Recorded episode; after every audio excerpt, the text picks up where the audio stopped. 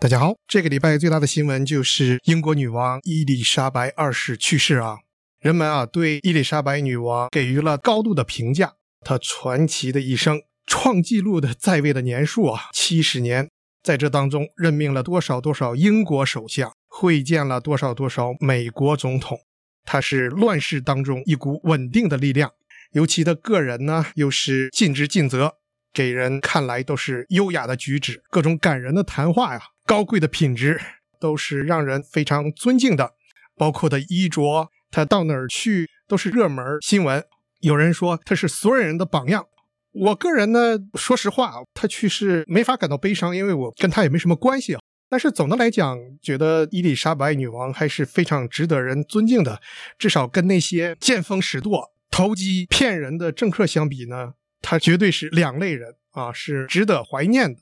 不过，我想这两天啊，大家听到看到了不少有关伊丽莎白女王精彩的人生、不凡的经历，各种赞扬。但是实际上啊，也有一些不同的声音，不知道大家听没听说？我想很多正面的东西已经被很多媒体，甚至本台的主持人们都报道过、讨论过了。那我今天呢，就给大家介绍另外一个侧面，这样可以使大家看到更全面、更深入的人们对伊丽莎白女王的看法。首先，我们来讲英国。伊丽莎白女王礼拜四去世以后，伦敦一个电台的主持人啊，这是一个体育频道，叫 Talk Sport。它这里面有一位主持人啊，Trevor Sinclair，原先是足球队的中锋，是一个足球明星，后来呢就在广播电台做主持人。伊丽莎白女王去世两个小时以后啊，他就发了一个推文，他说：“种族主义在英格兰。”从六十年代开始就已经是非法了，但是现在种族主义仍然是非常猖獗的。为什么黑人和棕色人种要追悼女王呢？他的意思就是说，黑人和亚裔没有必要追悼伊丽莎白女王。他这样一说，当然马上引起了很多人的愤怒啊！大家就说要抵制这个广播电台，要求马上把它解雇。后来，Talksport 电台发表了声明。说 Trevor Sinclair 不会再主持节目了。Trevor Sinclair 也又发了一个推文，表示了道歉。但是他这个道歉啊，说的也挺有意思哈。他说：“我的推文啊，是在皇家成员和世界上很多人对伊丽莎白女王的去世感到悲伤的时候发的。我对发的这个时机和有可能导致那些追悼女王的人们感到痛苦，表示道歉。但是他并没有说。”他说的内容错了，是应该道歉的。就是英国的种族主义还是十分猖獗的，亚裔和黑人不应该追悼女王。他只是说我发推文的时机是错的。另外呢，我们再来看看大英帝国以前的殖民地印度，他们的反应是什么？对于女王的去世啊，印度社群媒体最大的一个反应是一个词，叫做 Kohinoor，它是一颗钻石的名字。这颗很大的钻石啊，是在印度开采出来的，很早是属于印度，后来被英国人给抢去了。现在是在女王的皇冠上最大的钻石之一。女王去世了，印度的社交媒体里最热议的问题是，请把这颗钻石还给我们印度。英国女王的皇冠上面有两千八百颗钻石，而这颗钻石一百零五克拉的 Kohinoor 呢？是其中最主要的一个，在印度人的意识中，这颗钻石是被英国人抢去的。最早呢，这颗钻石是在大约十三世纪的时候，在印度的一个地方采出来的。当时啊，这个钻石还没有经过加工的时候，有七百九十三克拉，是一个巨大的钻石。后来在十六世纪的时候，蒙古帝国兴起，哈，这颗钻石就被蒙古帝国抢去了。后来呢，波斯帝国又兴起，波斯又把这颗钻石抢去了。然后阿富汗把这颗钻石又抢去了。后来印度的 Maharaja Ranjit Singh 国王又从阿富汗的国王那里把这颗钻石拿回来了。印度当时啊还没有统一呢，也是各个王国。但是不管怎么讲，后来大英帝国来了，在印度进行殖民统治。英国人通过各种办法镇压了反抗的印度人。这时候，其中有一个国王叫马哈瑞加 d 迪 p 只有十岁的时候继承了王位。英国人对这个小皇帝就非常不客气，逼着他把土地和所有的财产都给了英国，其中就包括这颗巨大的钻石。后来呢，东印度公司 大家知道，英国统治印度很大是通过这个东印度公司来进行运作的。那么，在一八四零年，东印度公司就把这颗钻石献给了维多利亚女皇。这颗钻石在英国皇室几经周转，最后在一九三七年进行加工，然后镶嵌在了女王的皇冠上。那么，刚刚去世的伊丽莎白二世女王，在一九五三年登基的时候，她戴上的王冠上面就有这颗钻石。但是印度人认为这颗钻石还是他们的，哈，是英国通过压迫和掠夺给强抢去的，一直在往回要。一九四七年，印度从英国独立的时候就要了一次。然后，在一九五三年，伊丽莎白二世登基的时候，印度政府又要了一次，但是英国人根本都没理。那你又怎么样呢？印度也没什么办法。但是现在呢，因为女王去世了，新上任啊，未来即将登基的查理三世，他也要戴王冠，但是他戴的王冠是国王的王冠。那么这女王的王冠就没人戴了。那印度人就说，现在是把这个钻石还给我们的时候。所以啊，现在印度对伊丽莎白女王的去世最关心的就是这颗钻石 Kohinoor。热线风八点，你所关心的时事、政治、经济及各类生活大小事，尽在热线风八点。今天跟大家讲的是英国女王去世之后啊，媒体各种各样的报道。对她的赞誉有加，但是也有一些不同的声音。刚才讲了英国的一些不同的反应，印度的一些不同的反应。我们再回来看看美国，在美国啊，康乃基大学有一个教授，这是美国一个非常非常好的学校哈，尤其是在电脑专科方面，很多科目都是排第一的。康乃基有一个语言学的教授尤朱安雅，礼拜四的时候发了一条推文，这个时候伊丽莎白二世女王还没有去世。但是消息已经传出来说她的病情在恶化，医生很着急，发出了各种警告，然后皇室的成员都在往她的住处赶。那这个时候，安雅教授啊，给他八万四千名粉丝发了一条推文，他说：“我听说那个犯下偷盗、强奸、种族灭绝罪行的帝国的头终于要死了，我希望他经受不堪折磨的痛苦。”两个小时以后，伊丽莎白女王就去世了，而她的推文几个小时之内被转发，并且被点击喜欢的次数超过了一万次。这件事是令人非常惊讶的哈。我觉得女王去世实际上并不令人惊讶，很多人表现出大为惊讶的样子。可是九十六岁高龄了，而且过去这么多年，她的后事都已经准备了一二十年了哈，并不令人惊讶。但是这位安雅教授发的推文说，希望女王临死经受不堪折磨的痛苦，这是非常令人惊讶的。这个消息一爆出来，当然媒体各界、社交网络都是群起对这位教授进行批评。推特公司呢，也把他的这条推文给删掉了，说他的推文违反了推特的规则，没有说是什么规则哈。但是我觉得这很明显吧，这是一种表达仇恨的推文，应该删掉。但是推特并没有关闭他的账户。那么对于各方的回应呢？这个安娜教授啊，并没有让步，后面又发了一条推文。他说：“如果任何人希望我对这个支持种族灭绝和屠杀了我一半家人的皇室表示同情的话，那是做梦。”他的意思就是说，不会对女王的死感到任何悲伤的。他说：“我有一半的家人遭到屠杀或者被赶离家园。”这都是进行种族屠杀的大英帝国干的，我不会对女王的死表示任何悼念。他为什么这样说呢？安娜教授啊，是从非洲的纳吉利亚过来的，他是个黑人。这个纳吉利亚一直到一九六十年代都是英国的殖民地，中间也有一些反抗，也有一些镇压。安娜教授学历还是非常高的，他本科是在 Damos，这是一个常春藤学校，是东部的一个非常好的人文科学的学院。他学的是浪漫语言方面的课程，然后在布朗大学拿到了硕士学位，学的是巴西研究，然后在加大洛杉矶分校拿到了应用语言学博士。他目前是卡耐基大学人文和社会科学学院现代语言系的教授，有很多关于现代语言和多元化语言的研究，得过各种奖，出过书。但是他说出了希望女王死的时候经受巨大的痛苦，这是超出了很多人的底线的哈。那么很多人对他都发表了强烈的谴责，英国的媒体啊，英国的人物啊，美国的人物啊，包括亚马逊的创始人 Jeff Bezos 也发表了推文说，这是一个他的工作是让世界变得更好的人所说的话吗？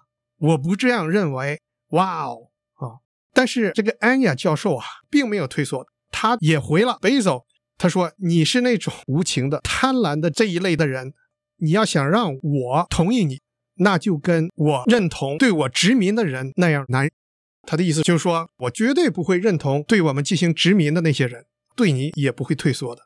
后来康乃基大学发表了评论了哈，因为大家给康乃基大学施加压力了，说你这个学校怎么雇佣这样的人呢？这样的人还能继续做教授吗？赶紧把他解雇啊！这种舆论的压力还是挺大的哈。那么康乃基大学声明说，我们不认同安娜教授发表的很有侵略性措辞的推文。高等教育机构是言论自由的场所，但是他说的话并不代表我们学校，也不代表我们学校尽量要树立起来的价值观和道德标准。那么康乃基呢，实际上也就是尽量要跟安妮教授划清界限，但是也有人为他进行辩护。有一个人权团体叫做个人权利和言论自由基金会发表声明说：“我们敦促卡耐基大学抵抗压力，保护安娜教授的言论自由，不应该对他进行惩罚。”那么安娜教授会不会被解雇呢？这个其实很难啊，因为他是终身教授，除非犯了什么刑事犯罪的话。他要只是发表言论的话，一般学校就是划清界限，然后批评一下也就完了。您现在正在收听的是《热线风八点》，